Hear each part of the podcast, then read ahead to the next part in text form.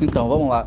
Quando a gente vai para a ideia do continente americano, é, talvez possa vir a ideia é, da formação física, física natural, né, geológica,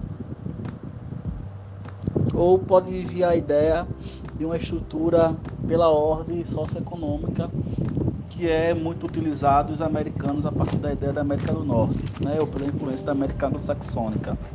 E aí quando a gente fala do continente americano, a, o título principal, né, América, espaço geográfico, a população, eu fico me perguntando se vocês conseguem relembrar ou lembrar do conceito de espaço geográfico. Porque quando a gente entende, certo, que é o continente americano, quando a gente vai para a ideia do espaço geográfico e população, a gente precisa retomar aquela ideia do que é o espaço geográfico, partindo do pressuposto que o espaço geográfico é um espaço de relação entre espaço natural, espaço físico e o espaço homem, espaço humanizado.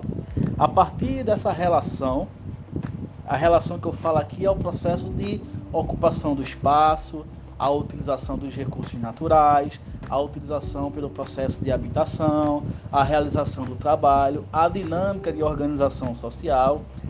Todo esse processo ele trará um resultado. Esse resultado em geografia é o que a gente chama de espaço geográfico. Então, o espaço geográfico, gente, ele vai ser o resultado e também a partir da relação do indivíduo e o meio que ele vive. Lá atrás, lá bem lá atrás, a, o espaço geográfico ele era é, sustentado em duas correntes do pensamento. Uma a gente chamava de determinismo e a outra de possibilismo. Na geografia, o que é isso? O determinismo ele tinha como critério as características físicas naturais como predominante da relação e construção do meio. Ou seja, nesse determinismo, a gente tem pouco pouco espaço, pouca influência da ação do homem, ou seja, da ação humana. Então a gente precisa entender que o determinismo nada mais foi um período, ou melhor, período não, né? Uma corrente do pensamento que idealizava as características como predominante para a formação e transformação do espaço, seja ele qual for, a partir dos recursos naturais. Por exemplo, ontem, né, em Rio Grande do Sul, passou por um processo da formação de um tornado, de um ciclone. Na corrente do pensamento geográfico, o que o ciclone proporcionou de mudança a, dos, daquele local, daquele espaço, a gente entra como um processo da corrente do determinismo, que é quando a gente aplica a força da natureza atuando sobre o espaço, ou seja, a gente não tem controle sobre aquele evento. Por outro lado, nesse conceito aí de espaço geográfico, a gente tem a ideia do possibilismo. Já o possibilismo, gente, que é uma, corrente do pensamento geográfico, ele entende que o meio ele é um tanto modificado pelo homem e o homem ele é corresponsável tá, pelas dinâmicas e relações e alteração desse meio. Então, o determinismo e o possibilismo, tá, ele está incluso hoje no que a gente chama de espaço geográfico. O espaço geográfico que a gente vai tratar aqui do material a partir desse capítulo, que é a ideia dessa relação transformação. Observe que quando ele coloca América, ele coloca espaço geográfico e população nativa. Ou seja, nesse espaço geográfico já tem uma população tá, que a gente poderia ter um olhar para os dias de hoje, que é essa população já transformada, essa população que já vive numa relação de consumo dos recursos naturais, essa população que já desmatou, essa população que já construiu. E aí, como é que isso tá quando a gente foca a ideia da população nativa? Então, dentro da população nativa, a gente vai pegar com, com, com certeza a influência de um período pré-colombiano, pré para a gente tratar dessa ideologia de população nativa na América. Antes de a gente tratar do, da população do período pré-colombiano, a gente vai tentar entender de que forma a gente pode dividir esse continente. Dividir ele e ao mesmo tempo localizá-lo sobre uma esfera terrestre que é o, o globo. Então, a gente vem para o pressuposto. O continente americano, tá? Ele tem basicamente uma área de 42 milhões 560 270 é, quilômetros quadrados. Quando eu falo, gente, do continente americano, eu preciso entender as três porções do continente americano. Essas três porções, por exemplo, América do Norte, América Central e América do Sul, ela, ela é um tanto usual a partir da influência da orientação. A orientação que eu falo aqui é a partir dos pontos da cardeais. Porque o continente americano ele é um, levando em consideração o aspecto físico, geológico, territorial. Porém, de acordo com a posição geográfica dessa estrutura, no sentido norte-sul, ela sofre tá, uma nomeação de estrutura de orientação. Quem está ao norte, obrigatoriamente, a América do Norte. Quem está no sul, obrigatoriamente, pela posição, América do Sul. Se você observar, o continente americano ele tem essa faixa, é o único continente que ele se estende do extremo norte ao extremo sul. E essa subdivisão dele, ela vai sendo, ela foi na realidade sofrendo uma característica de organização.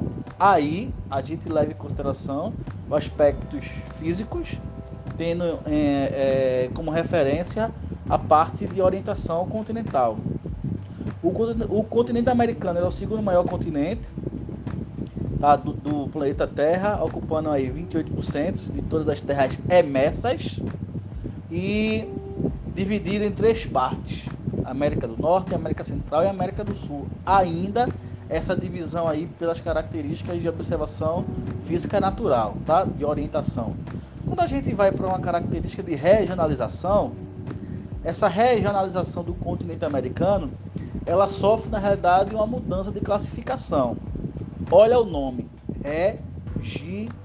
regionalização. A regionalização é uma ideia de uma reorganização do espaço.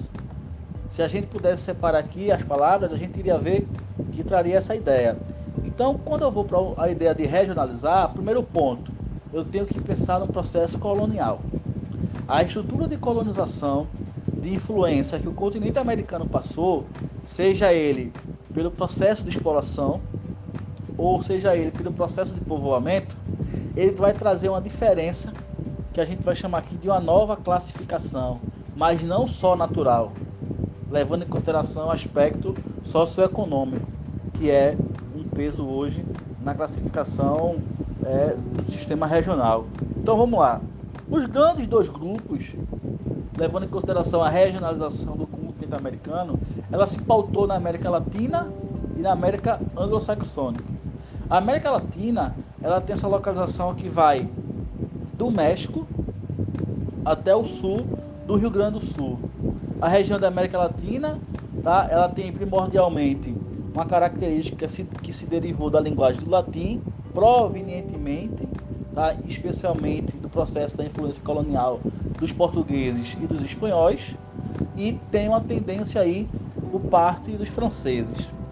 A América Latina, gente, ela tem essa parte aí, tá dividida a sua maior parte na América do Sul e uma parte na América Central. Essa América Central aí, alguns livros chamam de istmo ou a pequena faixa continental. A América Central é dito por aí esse istmo que é a faixa que interliga a América do Norte e a América do Sul, que são os dois grandes blocos continentais.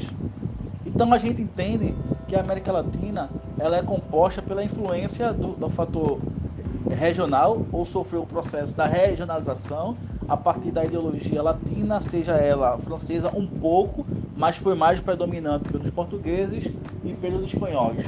E aí a gente tem uma estrutura regional pautada nesses costumes culturais. Tá? Aí a América Anglo-Saxônica a gente vai ter já uma diferença no sentido de organização regional. E lembrando, tá, gente, e reforçando na realidade, a América Latina, ela é composta pela ideia, os livros de história e geografia tratam muito disso. A América Latina sofreu um processo de colonização por exploração. Lá na frente, a gente vai observar o porquê de tanta diferença regional entre essas regiões, tendo em vista que elas estão no mesmo continente. E a separação dessa estrutura continental é um dos elementos que se deram ou que se foi formado a partir da influência colonial. Então, a América Anglo-Saxônica refere-se aos países do continente americano, que tem como principal idioma o inglês. É, essa região sofreu a influência tá, por característica dos ingleses e franceses, em especial, no processo de organização colonial. Tem como principal idioma o inglês, por características tá, de influência dos países europeus, e que também possui laços históricos, étnicos, tá, linguísticos, culturais tá, com o Reino Unido. Esse étnico, gente, eu vou falar uma palavra, não sei se vocês já ouviram falar, étnicocêntricos, tá, que é quando leva em consideração os grupos formadores étnicos, raciais. E esses formadores permitiram, ao longo desse processo, uma ideologia, construir uma ideologia para cada espaço. Então, quando a gente parte para a ideia de regionalização, parte para esse princípio. Na imagem aí, no, no slide, a gente vê da esquerda para a direita a América do Norte. E da direita América, a América Latina. Lá na frente, quando a gente vai tratar da América anglo-saxônica, é, percebam aqui, ó, a América do Norte, ela só está Estados Unidos e Canadá. Não confundir América anglo-saxônica com América do Norte, tá? A América do Norte é a porção territorial física, a primeira estrutura de regionalização. Leva-se em consideração o espaço físico totalitário que está acima da linha do Equador. A América anglo-saxônica, a gente está falando de formação regional por grupos tá, de influências coloniais. Que aí, se você observar na América anglo-saxônica, na imagem, a primeira imagem da esquerda para a direita, ele não marca a, o México. Por quê? O México ele foi colonizado, na realidade, pelas influências latinas, espanhóis, tá? especialmente, partindo desse pressuposto com a colônia de exploração. E a América Anglo-Saxônica ela foi colonizada tá? pela ideia de colônia de povoamento. Daí a gente já inicia uma tendência da diferença entre a estrutura regional das duas grandes regiões do continente americano. Nesse contexto aí, levando em consideração o, o, espaço físico, né, geológico do continente americano, geograficamente falando, a América ela passa a ser dividida em duas. Gente, o que eu vou falar aqui, eu vou falar de grandeza, tá? Foca na América do Norte, foca na América do Sul, tá? Por que eu vou falar isso? Porque tem essa linha aí em vermelho tratando do que é a América Central. Então, geograficamente falando, o continente americano, embora ele seja dividido em três partes, mas por uma ordem de identificação geograficamente, ele é dividido em duas grandes porções. Veja o que eu estou dizendo: duas grandes porções, a América do Norte e a América Central, ligada a uma, a uma única pequena e estreita faixa continental, denominada aí de istmo, que se chama América Central. Por que essa ordem? Quando eu classifico a América do Norte e a América do Sul, eu estou classificando por grandeza regional, porque são as duas porções de continente maiores. E o que liga em uma da outra é a América Central, chamada de istmo, é como se fosse uma faixa tá, bem pequena quando a gente compara com a América do Norte ou América do Sul, em relação ao tamanho tá, desse espaço geologicamente chamado do continente. Então, geograficamente, a gente divide dessa forma. Então perceba que aí já é uma terceira regionalização. A primeira, eu tenho a característica aí da influência do continente americano, pela ordem de posição das direções, quem está ao sul, quem está ao norte, quem está intermediário. A segunda, eu tenho a divisão regional, que é a característica da América Latina e América Anglo-Saxônica. E a terceira eu tenho geograficamente, que na realidade essa terceira é a mesma da primeira. Tá? Então vamos, vamos entender aqui que são duas. Uma regional e a outra geograficamente. Então, quanto à questão da localização, quando a gente fala de localização do continente americano, a gente vai falar da posição e distribuição desse continente em relação à estrutura esférica da Terra. Se a gente entende que o globo ele é cortado pelas linhas imaginárias e a partir das linhas imaginárias a gente consegue localizar qualquer região, qualquer porção continental, logo aí na imagem você observa que eu tenho três linhas imaginárias à vista, ou melhor, cinco linhas imaginárias à vista. De baixo para cima, eu tenho o Círculo Polar Antártico, mais ao norte, o Trópico de Capricórnio, no centro, linha do Equador, acima da linha do Equador, o Trópico de Câncer, e a última linha imaginária, o Círculo Polar Ártico. Essas linhas, elas são denominadas de linhas imaginárias que determinam, porventura, a localização desse continente. Ou seja, o que está aí em verde e em vermelho é uma separação a partir da influência climática, chamada aí zona térmica da Terra. O que está em verde, seja ele para o norte, seja ele para o sul, ele está nas regiões que a gente chama regiões temperadas. Se está ao norte, é região temperada do norte. Se está no sul, região temperada do sul. Então, como é que eu vou classificar isso aí? Do, do Círculo Polar Ártico até o Trópico de Câncer, todas essas regiões, não só apenas a América do Norte, mas todas as regiões que estão entre o Círculo do Ártico e o Trópico de Câncer são regiões que recebem a influência do clima temperado. Bruno, por que esse nome temperado? Clima temperado, ele é uma influência, é um ambiente, na realidade, que sofre uma influência, por vezes, a partir da estação do ano, do clima polar, que está ao norte do circular, e do clima tropical, que está abaixo do trópico de Câncer. Ou seja, há uma variação.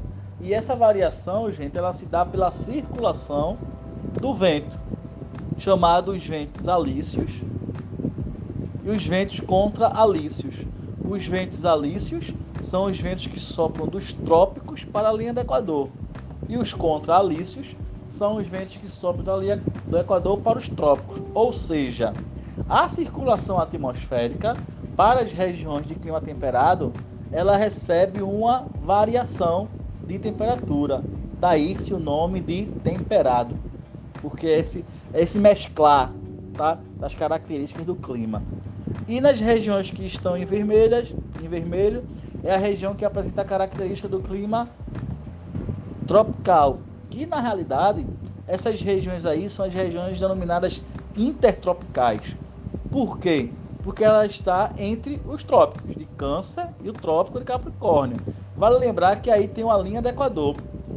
E a linha do Equador aí, gente, é a região, a linha do Equador é a linha que divide a Terra, tá? No, em proporção iguais.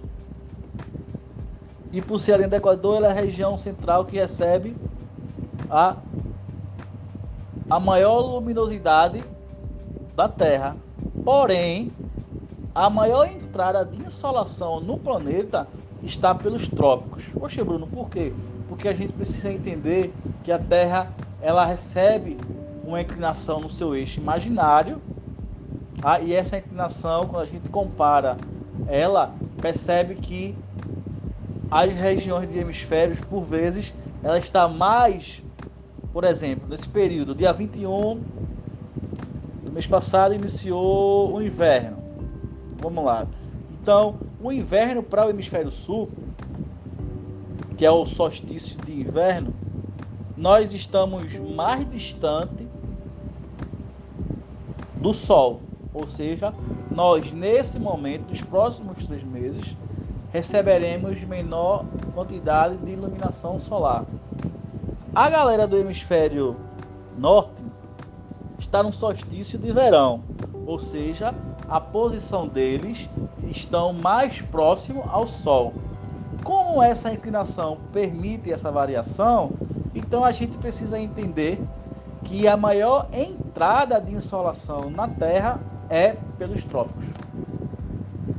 Tá bom? Para a gente aqui vai se dar lá para dezembro, dia 21, e para eles, no hemisfério norte, começou agora no dia 21 de junho. Então, o continente americano está situado dentro de todas as zonas climáticas da Terra.